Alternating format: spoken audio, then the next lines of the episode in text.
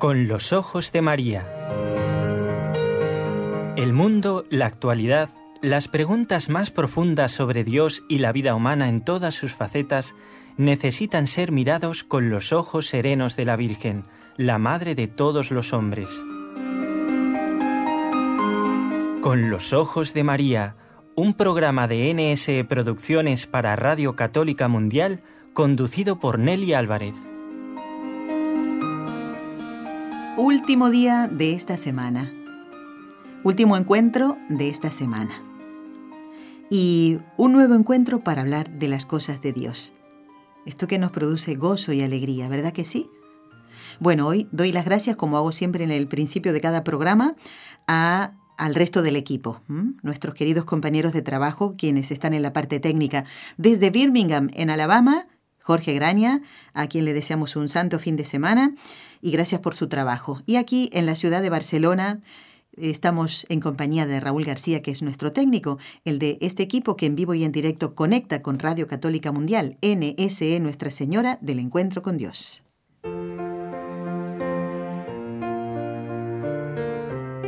Destellos sacerdotales.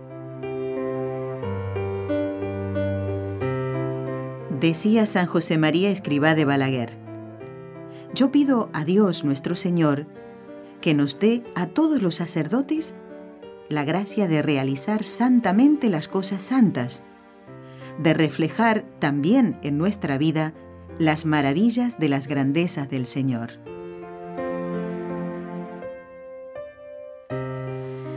Bueno, y hoy, hoy particularmente sentimos una alegría los que formamos parte de este equipo porque quien va a comentarnos las maravillas de las grandezas del Señor, lo que ha hecho el Señor en su vida, eh, porque este será un testimonio personal, eh, el doctor, el padre Juan Antonio Mateo, que está con nosotros, a quien le digo muy buenas tardes, porque él está en la ciudad de Trem. Muy buenas, padre Mateo, ¿cómo estamos? Efectivamente, muy buenas tardes eh, y un saludo cordial a todos los oyentes.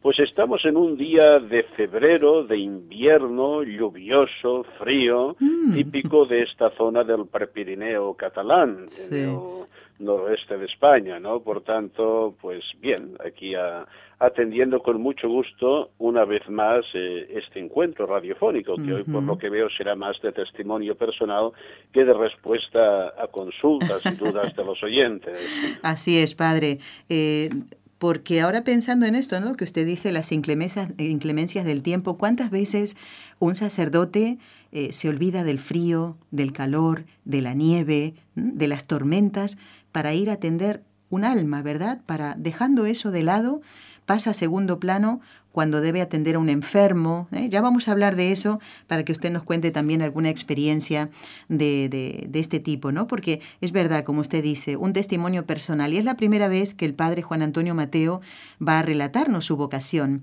Yo se lo agradezco de todo corazón porque además él siempre ha estado disponible para lo que le pidamos.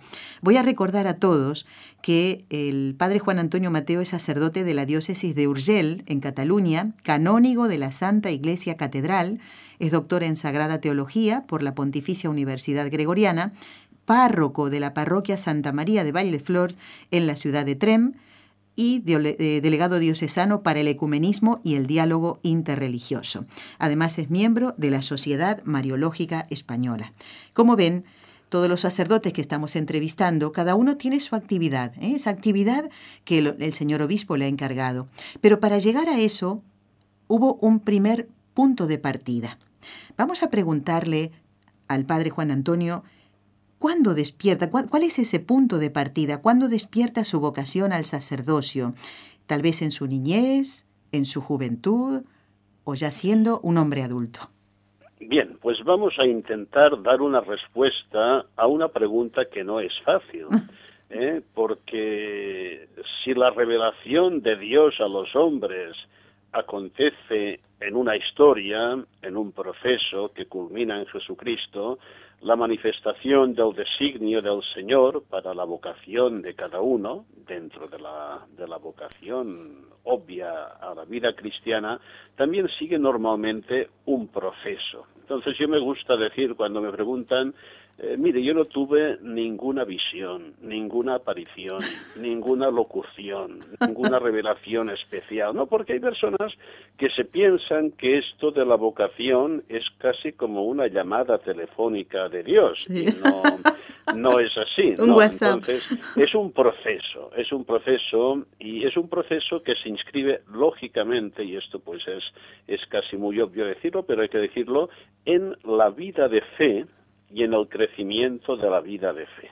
Es decir, no se puede hablar de una vocación específica, en este caso al sacerdocio ministerial, al margen de la vida cristiana. ¿eh? Esto me parece muy sensato recordarlo, ¿no? Pues bien, en este sentido, mm, claro, yo tengo que remontarme a mi, a mi vivencia de la vida de la fe.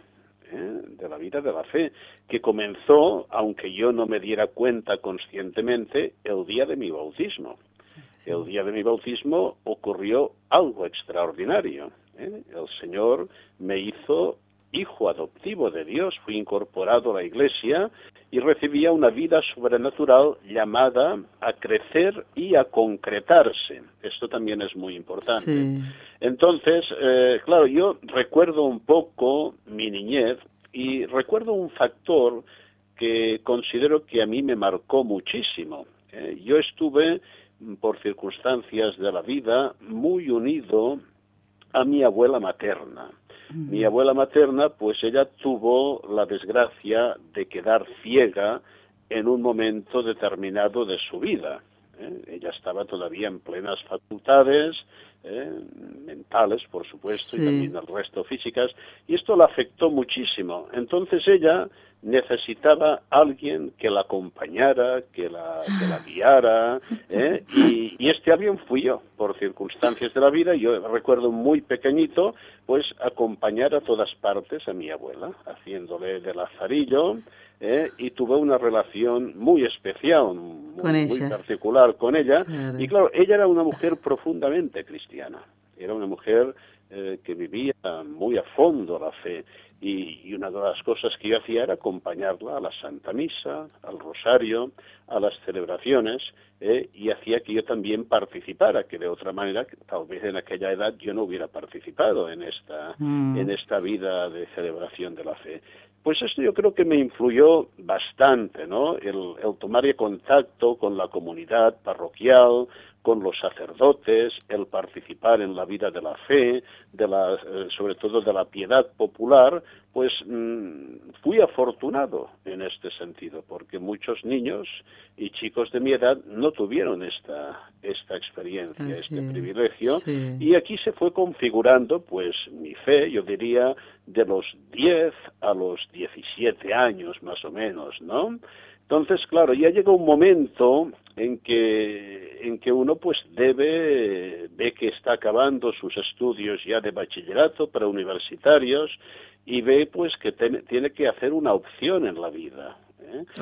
En, en, otra época era muy obvio, lamentable, lamentablemente hoy en muchos parajes no sucede así, pues que a los chicos y chicas en, en parroquias, en centros católicos, en escuela católica, se hacía pues una, una propedéutica para elegir vida y estado, que es muy importante esto, ¿eh? esto es fundamental, ¿no? Porque una vida, una vida cristiana que no se concreta, que no aterriza en un estado de vida, pues queda como muy diluida, eh, queda como muy etérea. Y estos estados de vida son fundamentalmente la vida religiosa, el matrimonio, el sacerdocio o estados especiales de consagración en la iglesia, ¿no?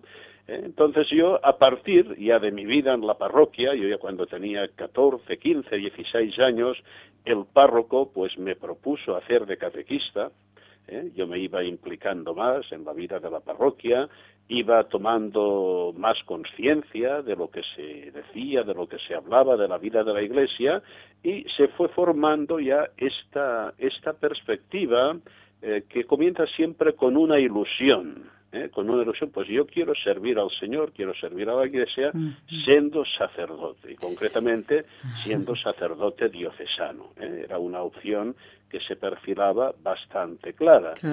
hay que decir que que en la vocación, los sacerdotes normalmente, siempre hay, eh, sea en la niñez, sea en la primera juventud, o sea a veces en otras épocas de la vida, un referente a un modelo concreto. ¿eh? Es decir, a un sacerdote que tú admiras por ver cómo vive su sacerdocio, su entrega, su predicación, su enseñanza, su estilo de vida, ¿no?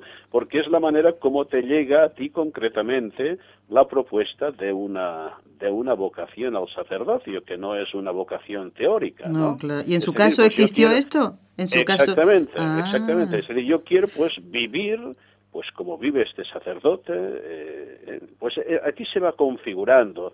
Aquí el Señor misteriosamente va trabajando el alma con mociones interiores, eh, en la oración, en la reflexión, y claro, llega un momento, un momento puntual, en que esto se concreta.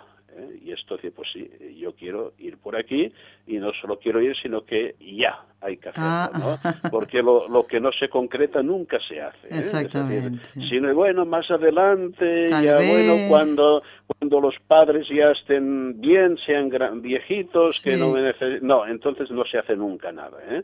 Muchas vocaciones se han malogrado por no determinarse, por no concretarse, ¿no?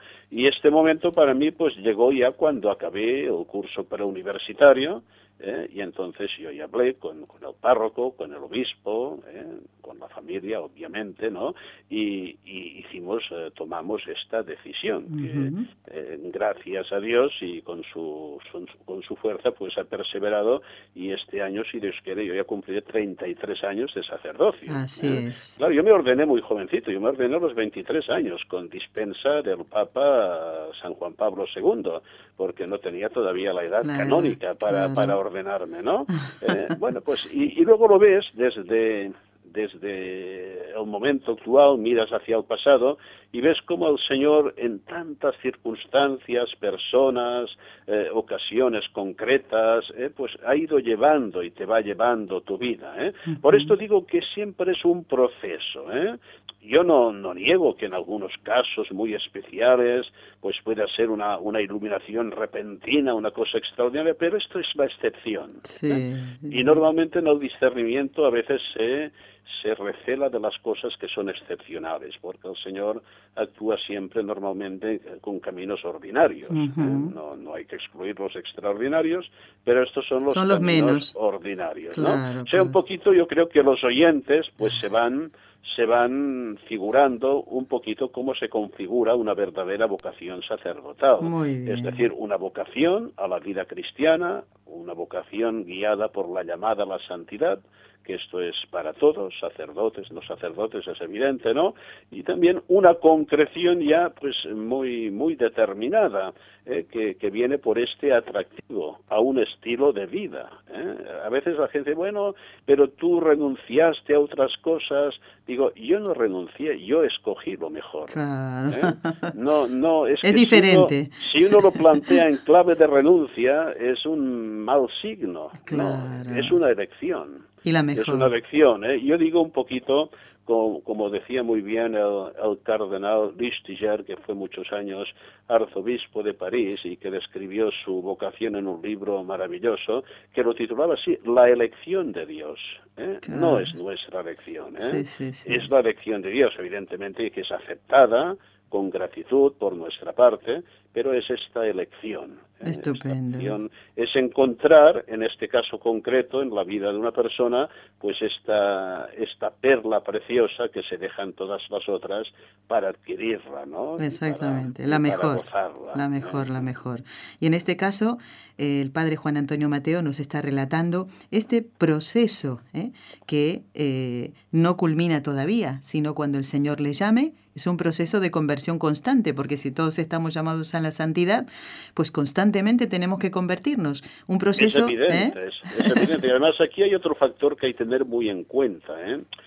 Eh, en el caso de la vocación al sacerdocio ministerial, ¿eh? uno nunca es sacerdote para uno mismo, ¿eh? es sacerdote al servicio de la Iglesia Santa de Dios, ¿no? Para esto es ordenado, ¿no? Para, para continuar el, ministerio de Cristo.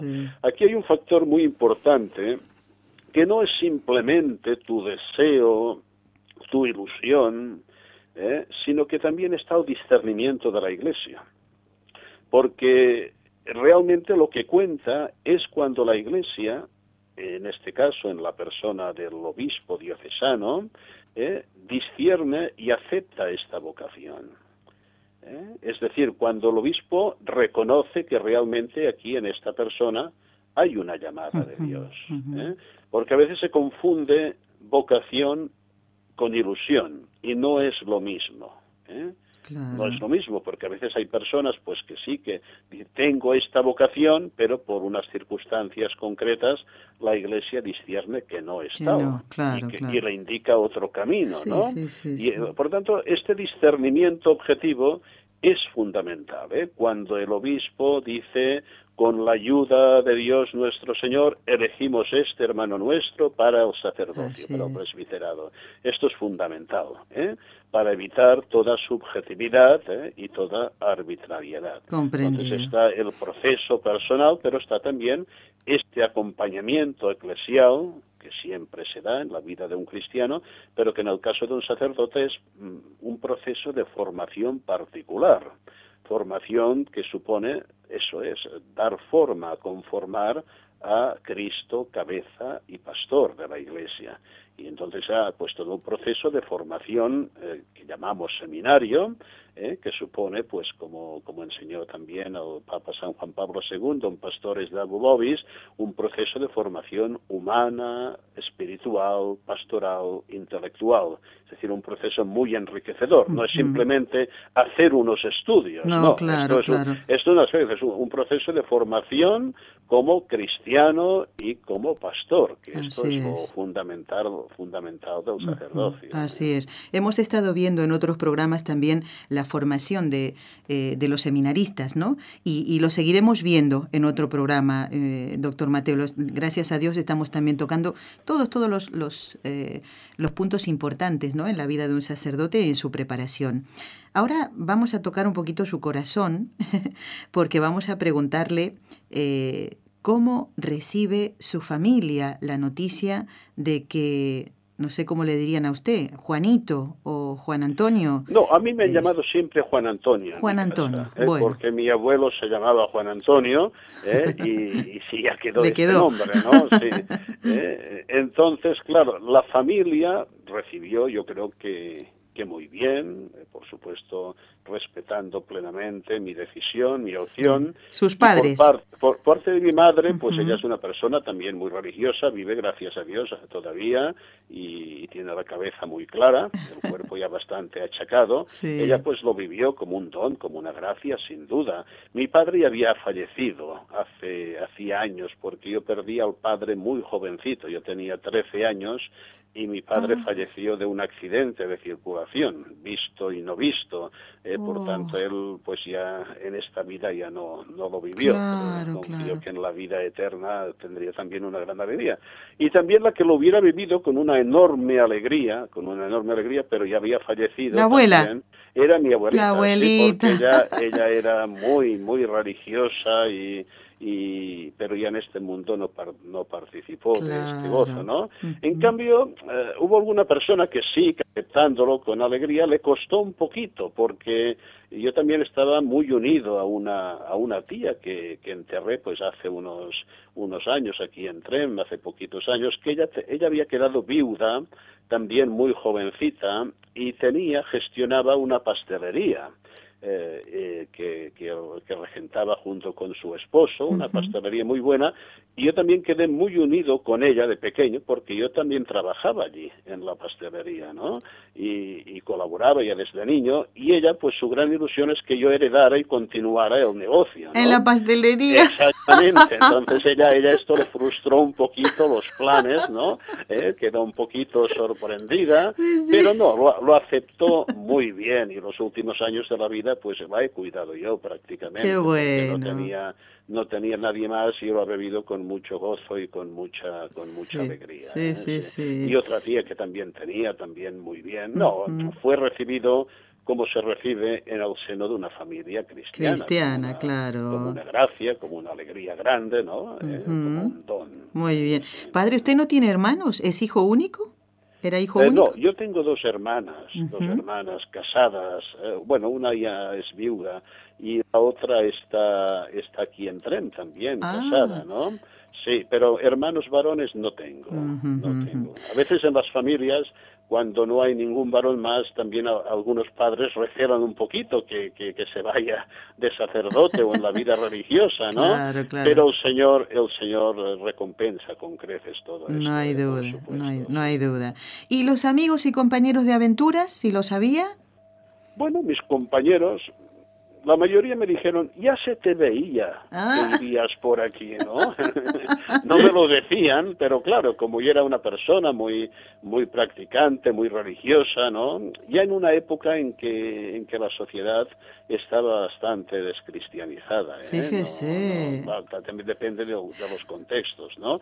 En el contexto en que yo he vivido, en el contexto catalán muy secularizado, pues ya esta crisis hace años que se arrastra, ¿no? Entonces, claro, que un chico pues fuera a la iglesia, hiciera de catequista, ¿eh? dirigiera los cantos, mm, era como una cosa un poquito anómala. ¿Eh? Sí. Y entonces muchos me decían, bueno, ya, ya, ya se te veía esto, ya tenías algo, ¿no? Bueno, sí, un poquito este, este comentario, pero sí, con muy buena relación, ¿no? Claro. Y luego yo, por, pues por circunstancias de la vida, he acabado pues volviendo de párroco a mi propia comunidad natal y bautismal, y ahora pues a muchos de estos compañeros y compañeras pues yo tengo que, que oficiar los funerales de sus padres o bautizar a sus hijos. Sí, sí. Es bonito también, hay una Sí. relación, eh, un conocimiento personal muy grande en este Claro, sentido. muy bien.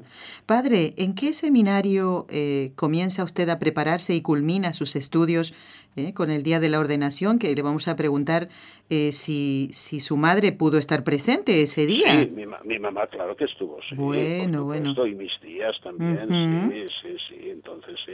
Vamos a ver, yo hice un proceso también un poquito especial. ¿Por qué? Porque, porque las circunstancias eran en aquel momento también especiales. En el momento que yo entré en el seminario no había ningún seminarista más.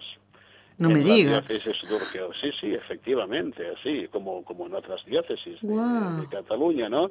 Entonces había, se hizo por parte de algunos obispos una agrupación de tres o cuatro seminarios y concretamente eh, estaba ubicado, yo tuve también una relación muy profunda con los padres jesuitas. Eh, los padres jesuitas, primero en, en San Cugat del Vallés, claro, mucha gente de mucho del mundo no sabrá dónde está esto, tocando Barcelona. Sí. Allí había una, una comunidad grande, un, un antiguo colegio máximo, centro de formación muy importante de la Compañía de Jesús, y allí estábamos pues ocho o diez seminaristas de varias diócesis con un equipo, ¿eh? asistíamos a las clases de teología en la misma facultad con los padres jesuitas y luego teníamos nuestra formación aparte, ¿no?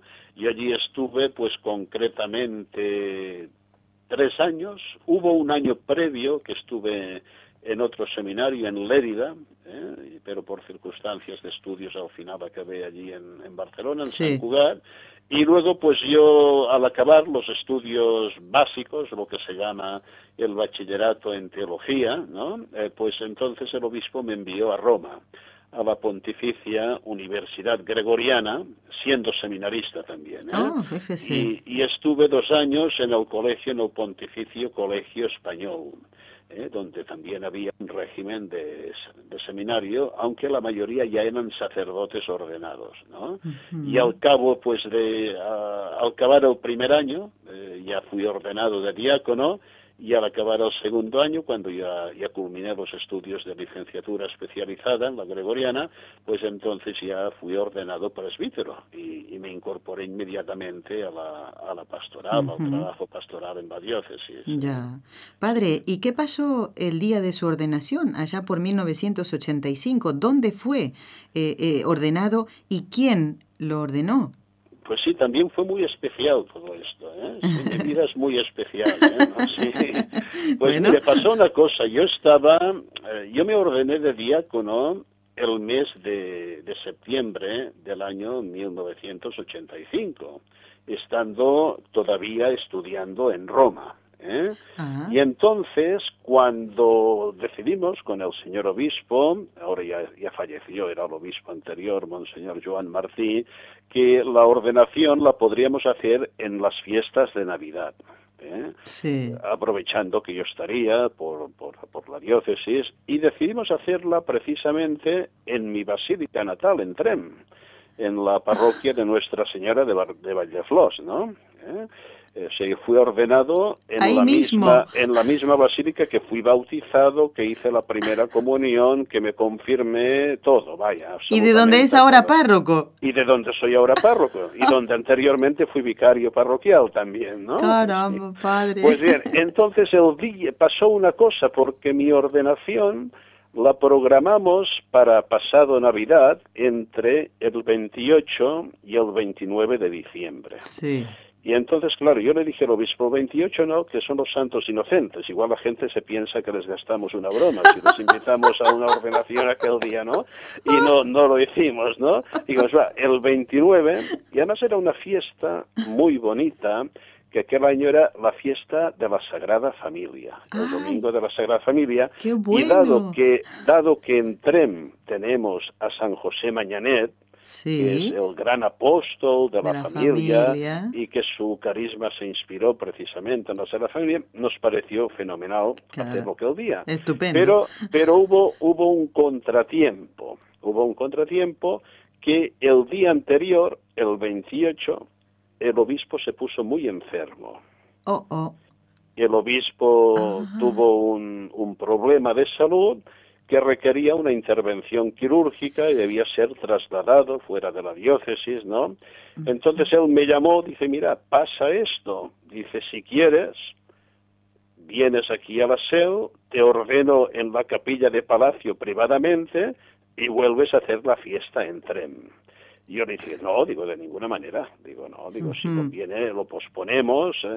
Pero entonces decidimos, y con buen criterio, decidimos pues que lo hiciera el obispo de la diócesis vecina, que en este caso fue Monseñor Miquel Moncadas, ya fallecido, que era obispo de Solsona, un gran, un gran obispo.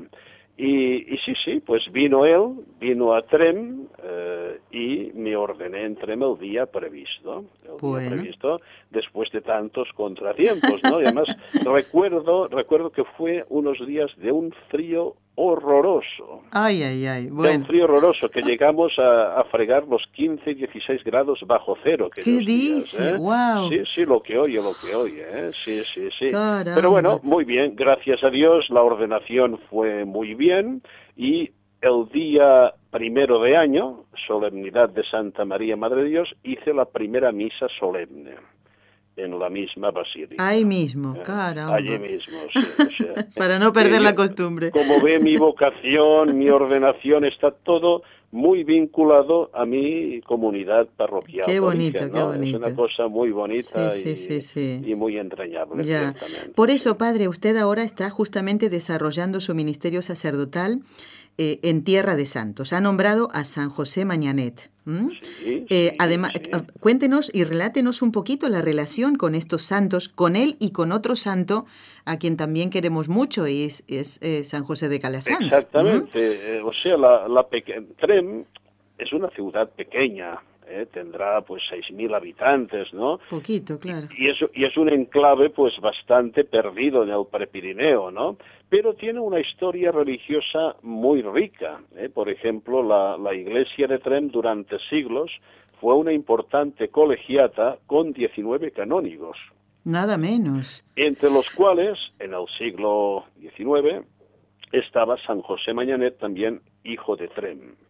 Entonces San José Mañanet hasta que fundó la congregación de los hijos de la Sagrada Familia, eh, pues fue sacerdote diocesano de Urgel, durante muchos años secretario del obispo, del gran obispo Caisal, que, incluyó su carisma y su, y su proyección, ¿no? Y por tanto está muy vinculado con Trem. Trem, pues eh, en este sentido, tiene un santo canonizado por la Iglesia Universal y también tenemos uh, una presencia eh, de San José de Calasanz, que durante dos años fue arcipreste vicario de Trem. ¿eh? también con, con, una jurisdicción especial del obispo. ¿eh? Por tanto, tenemos dos, dos santos vinculados a nuestra comunidad parroquial muy muy interesantes y, muy, muy evocadores. ¿eh? Uno trabajando muchísimo por un tema tan importante como es la, familia en el mundo de hoy y el otro también como un tema tan importante como es la educación de niños y jóvenes. ¿eh? Exactamente. aquí se juega mucho del futuro de la Iglesia y de la humanidad y para mí siempre me considero como un poco como sucesor de estos dos santos. ¿Por qué? Porque San José Mañanet cuando era canónigo de Trem, durante un tiempo ejerció el cargo de párroco.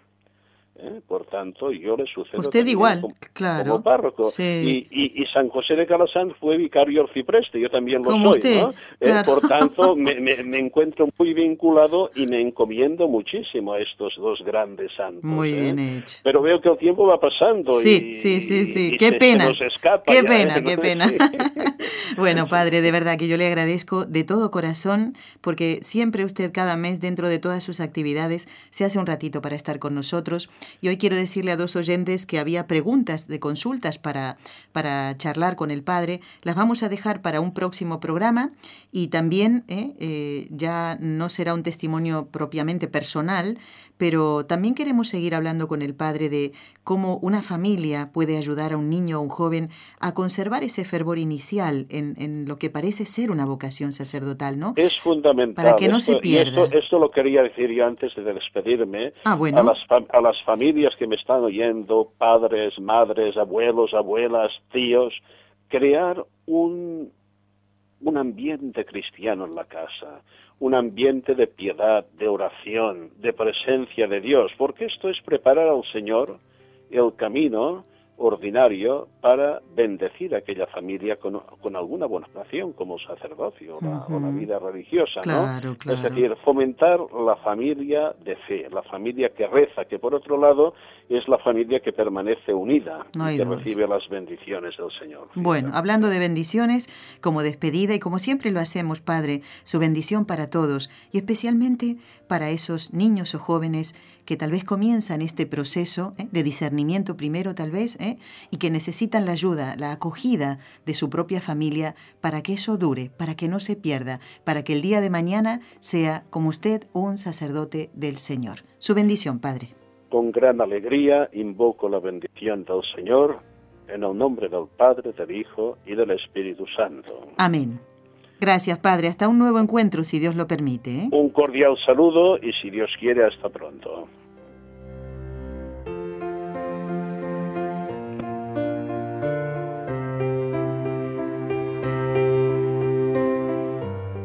Bueno, quiero dar las gracias al doctor Juan Antonio Mateo, sacerdote de la diócesis de Urgel en Cataluña, canónigo de la Santa Iglesia Catedral, doctor en Sagrada Teología por la Pontificia Universidad Gregoriana.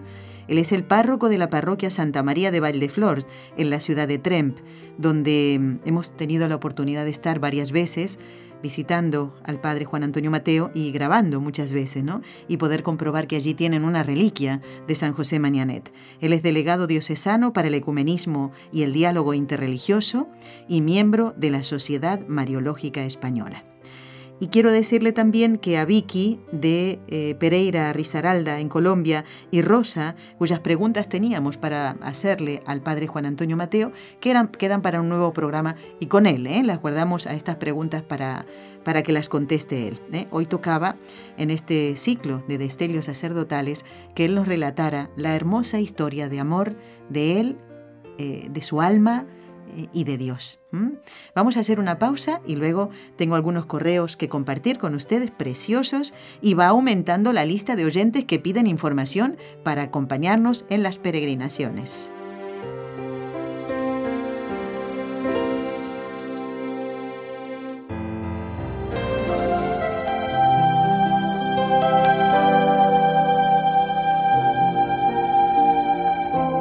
Estás escuchando en Radio Católica Mundial el programa Con los Ojos de María, en vivo y en directo, presentado por el equipo Nuestra Señora del Encuentro con Dios desde Barcelona.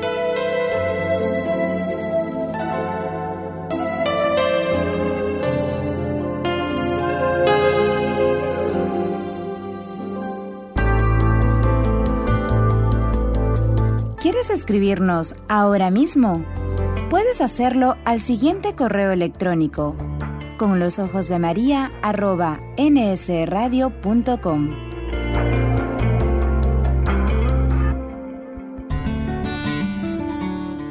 Intención de oración del Papa Francisco para el mes de febrero. Para que aquellos que tienen un poder material, político o espiritual no se dejen dominar por la corrupción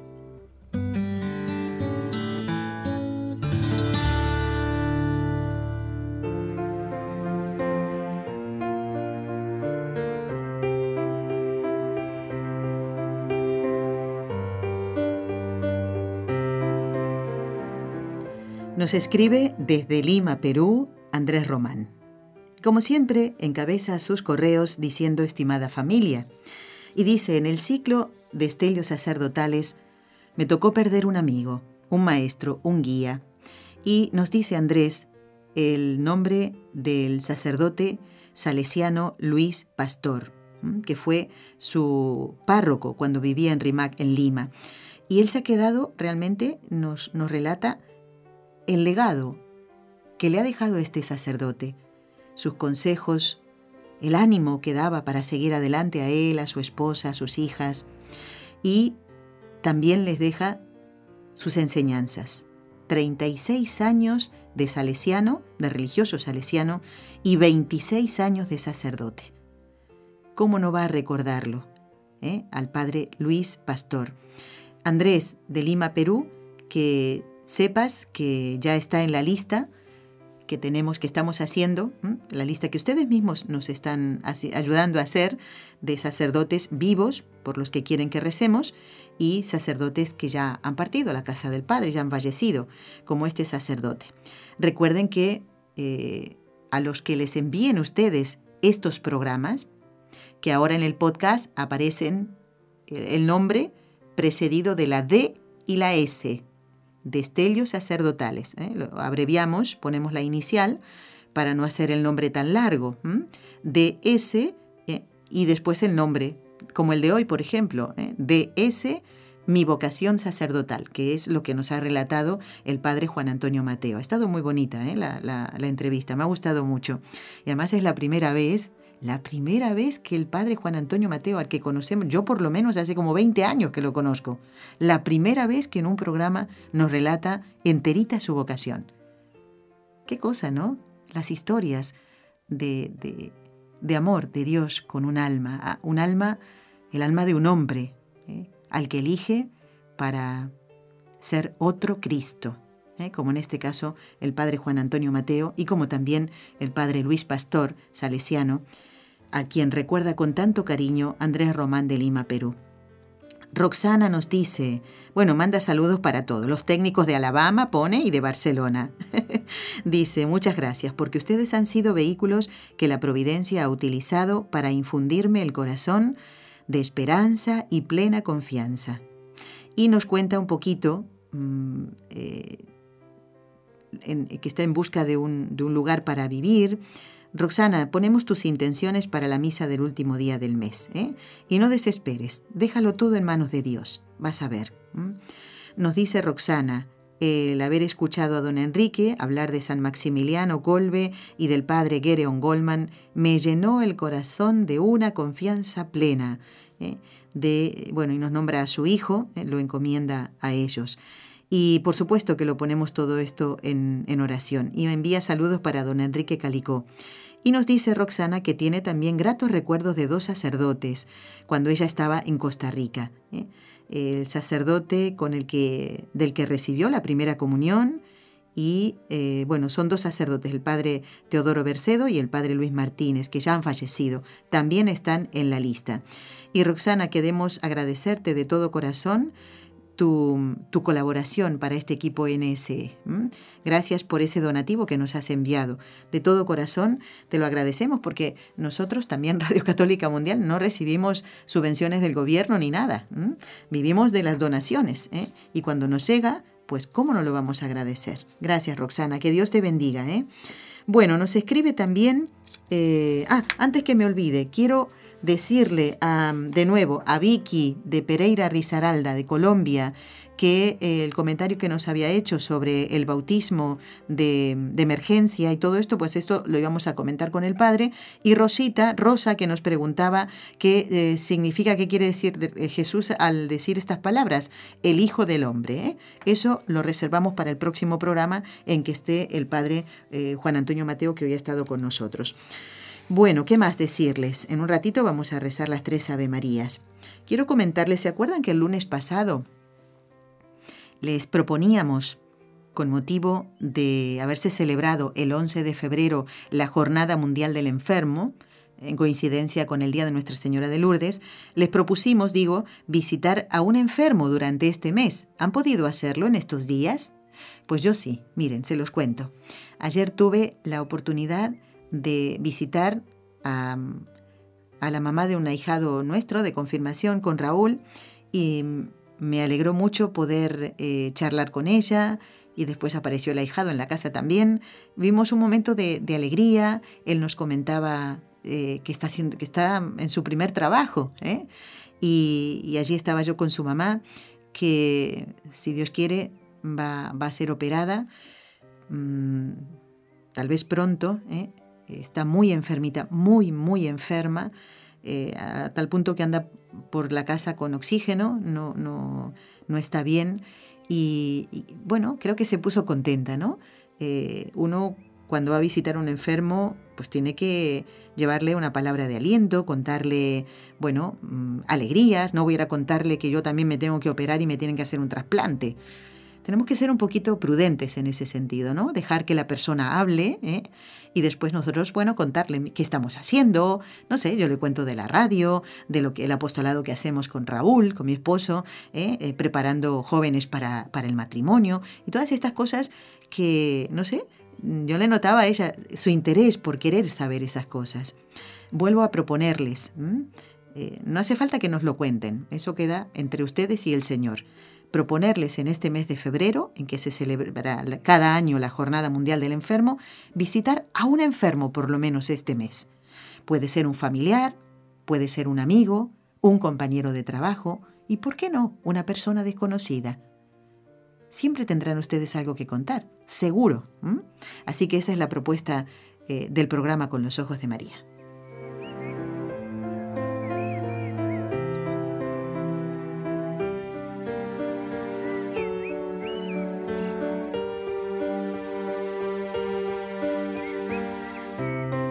Bueno, quiero saludar también a Rosa de La Paz en Bolivia. Ella escucha el programa con los ojos de María por internet y quiere agradecer la labor que realizamos. Dice eh, que realizan todos los que hacen posible el programa. Dios los bendiga. Comentarte que realicé lo que nos explicaste eh, sobre el podcast del ciclo de estellos sacerdotales y le entregó el audio a un sacerdote, el padre Soto, eh, por quien pido oraciones. Rosa María, ya está el Padre en la lista eh, que estamos haciendo, ¿eh? Y se está agrandando cada vez más. Pero recuerden que hay que hacer las dos cositas. Enviarnos, como ha hecho Rosa, el nombre del sacerdote por el que quieren que recemos, pero a la vez enviarle estos programas para hacerles mucho bien. Y, y ¿saben qué? Estoy pensando ahora en los sacerdotes mayores que puedan estar en alguna residencia ¿por qué no? Regalarle un aparatito de esto de MP3 o MP4 también hay. ¿MP5 existe ya? No sé si existe, pero bueno, como no entiendo nada de esto, pero algún aparatito con unos auriculares muy buenos, porque a lo mejor el sacerdote está un poquito sordo, pues nosotros, ¿por qué no llevarles, eh, bajar estos programas del podcast, como ha hecho Rosa María, y, enviarle, y llevárselo como regalo al sacerdote? También me gustaría que si alguno de ustedes lo hace, nos lo cuenten. ¿eh? Y se va a alegrar mucho ese sacerdote y decirle, Padre, este es mi regalo. Aquí está. Bueno, ¿qué más? Nos escribe Elia María, dice, alabado sea Jesucristo y la Santísima Virgen María. Nos dice, me llena de alegría escuchar esta radio tan llena de luz y de la ternura de nuestra Madre Santísima. Sé que nuestro Señor está haciendo grandes cosas por medio de esta evangelización a nuestra población de habla hispana. Me regocijo en una santa alegría de ver todo el bien que hace ser alimentados y formados en el, amor y en la sencillez de nuestra Madre. Es por esto que me gustaría conocerlos personalmente y compartir uno de los peregrinajes que tendrán este verano. Elia para nosotros sería estupendo. Dice, soy una misionera llamada a vivir abandonada a la voluntad de Dios. Eh, el Señor, si Dios quiere, proveerá. Claro que sí, eso no lo dudes. ¿eh? Me podrían decir el costo de la peregrinación de Lourdes y Fátima. Bueno, Elia, todavía no está el costo por la sencilla razón de que cuando vayamos a Fátima vamos a hacer, para, como el viaje es muy largo desde la ciudad de Barcelona, hacemos una parada y todavía estamos viendo en qué lugar vamos a dormir una noche de manera que podamos descansar un poquito y más si vienen personas mayores, ¿eh? y, y, después seguir el viaje hasta Fátima. O sea que eso no te lo puedo decir todavía, pero pronto vas a recibir información. A ver si te tengo aquí apuntada, sí. Bueno, la lista de oyentes que están pidiendo información para las peregrinaciones, para venir con nosotros a Fátima y Lourdes, está creciendo. Ya he puesto a Elia María, eh, y ya saben ustedes, ya nombré ¿eh? a Rosaura de Miami, a Duvermari, a Alejandrina, Patricia y su esposo Ramón, a Eric de Miami, a Patricia también de Miami, que es peruana ella. Y Socorro es otra oyente que también nos ha escrito pidiendo información. No saben qué alegría nos daría a nosotros que ustedes pudieran venir. Y lo que les estaba comentando, ya varias veces lo he hecho, el hecho de que puedan venir a Barcelona dos días antes de la, del viaje, de la peregrinación, o que pudieran quedarse dos días después, para que no sea todo así muy justo. ¿eh? ¿Por qué? Porque eh, les vamos a presentar eh, aquí, en esta radio, a aquellos que colaboran con nosotros, a Montserrat Campos, al doctor Formen, que ojalá pueda venir, a don Enrique de Calicó, que creo que para esa época ya estará recuperado. Así que bueno, yo espero que, que se decidan y apunten estas fechas. Aquellos oyentes que quieran acompañarnos a Fátima, Portugal, apunten la fecha del 14 al 18 de junio. Y los que quieran acompañarnos en Lourdes, a Lourdes, del 17 al 19. Es más cortito el viaje porque estamos aquí nomás, cruzando la frontera. Seis horitas de viaje. Cinco, yendo un poquito más rápido, ¿eh? Bueno, y hablando de don Enrique Calicó, pónganse contentos. Me ha escrito un correo, porque yo le voy preguntando de vez en cuando, digo, a ver, ¿qué digo? ¿Qué les cuento a los oyentes, don Enrique? Y dice, he, solo he estado una semana en la clínica. Tanto el pie como la pierna los tengo menos hinchados. Doblo la rodilla mucho más, sin hacer fuerza y el fisioterapeuta está muy contento con la marcha que llevo. Como bien y tengo apetito. Bueno, por lo demás, son pequeños problemas que se irán normalizando. Desde mi casa, dice don Enrique, os mando un abrazo a todos. Bueno, nos alegramos. Sigan rezando por él para que se pueda recuperar pronto. Y si no viene alguna de las peregrinas, el año pasado fue Lourdes. ¿Eh? con María Rosa, su esposa, pues si no puede venir a ninguna de las dos, por lo menos que ustedes puedan conocerlo personalmente. Es una persona encantadora, igual que su esposa. Son personas realmente tan sencillas las que nos acompañan en los programas que eh, uno no puede menos que agradecerle al Señor el ejemplo de estas personas, ¿no?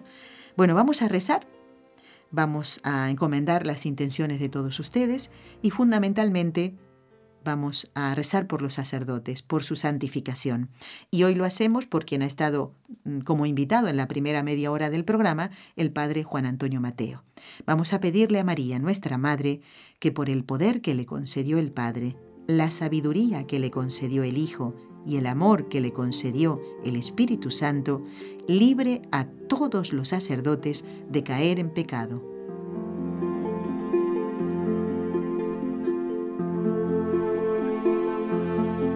Dios te salve María, llena eres de gracia, el Señor es contigo. Bendita tú eres entre todas las mujeres, y bendito es el fruto de tu vientre, Jesús. Santa María, Madre de Dios, ruega por nosotros pecadores, ahora y en la hora de nuestra muerte. Amén. Dios te salve María, llena eres de gracia, el Señor es contigo. Bendita tú eres entre todas las mujeres, y bendito es el fruto de tu vientre, Jesús. Santa María, Madre de Dios, ruega por nosotros pecadores, ahora y en la hora de nuestra muerte. Amén.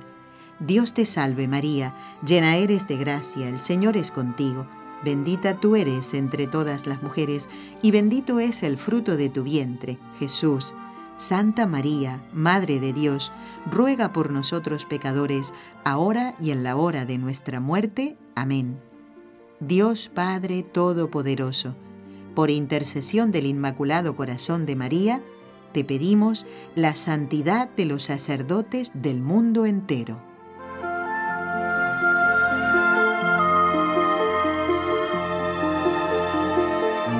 Bueno, todavía me quedan cosas importantes para decirles.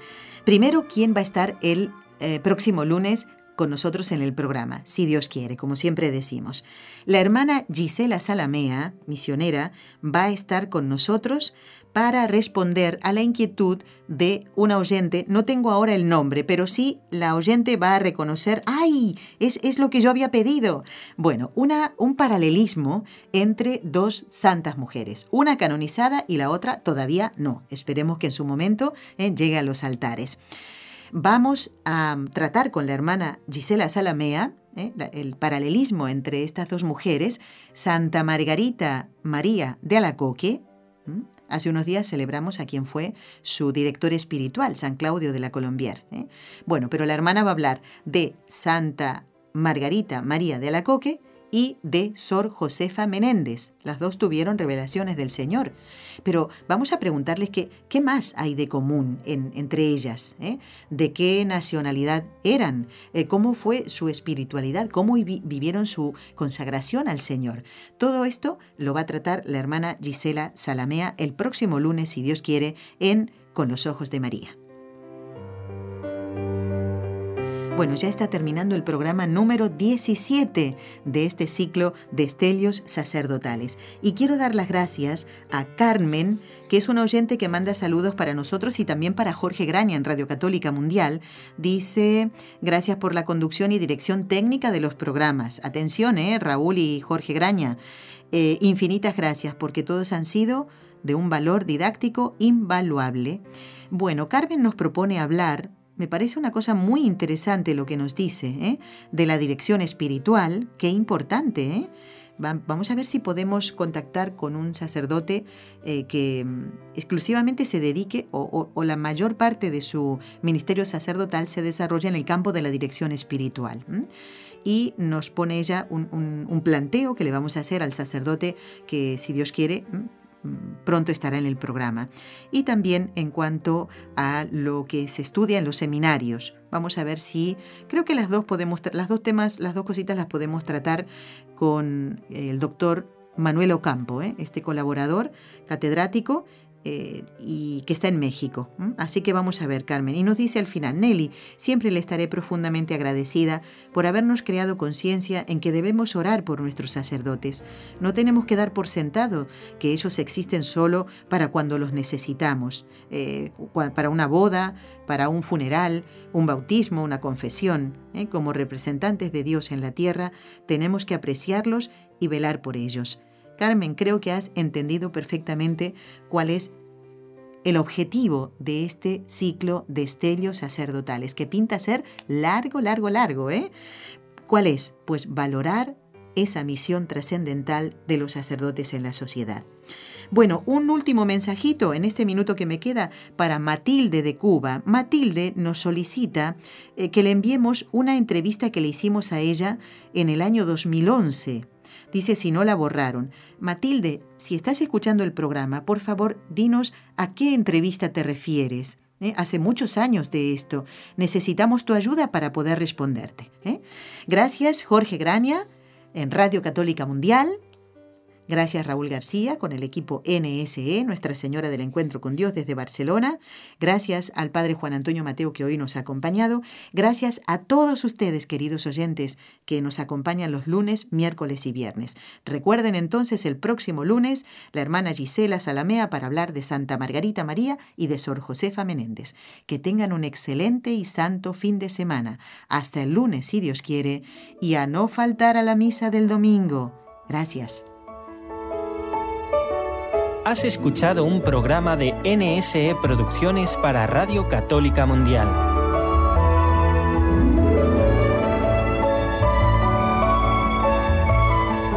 ¿Quieres conocernos? Escríbenos al correo electrónico con los ojos de María nsradio.com. Envíanos tus sugerencias o comentarios con los ojos de María arroba nsradio.com.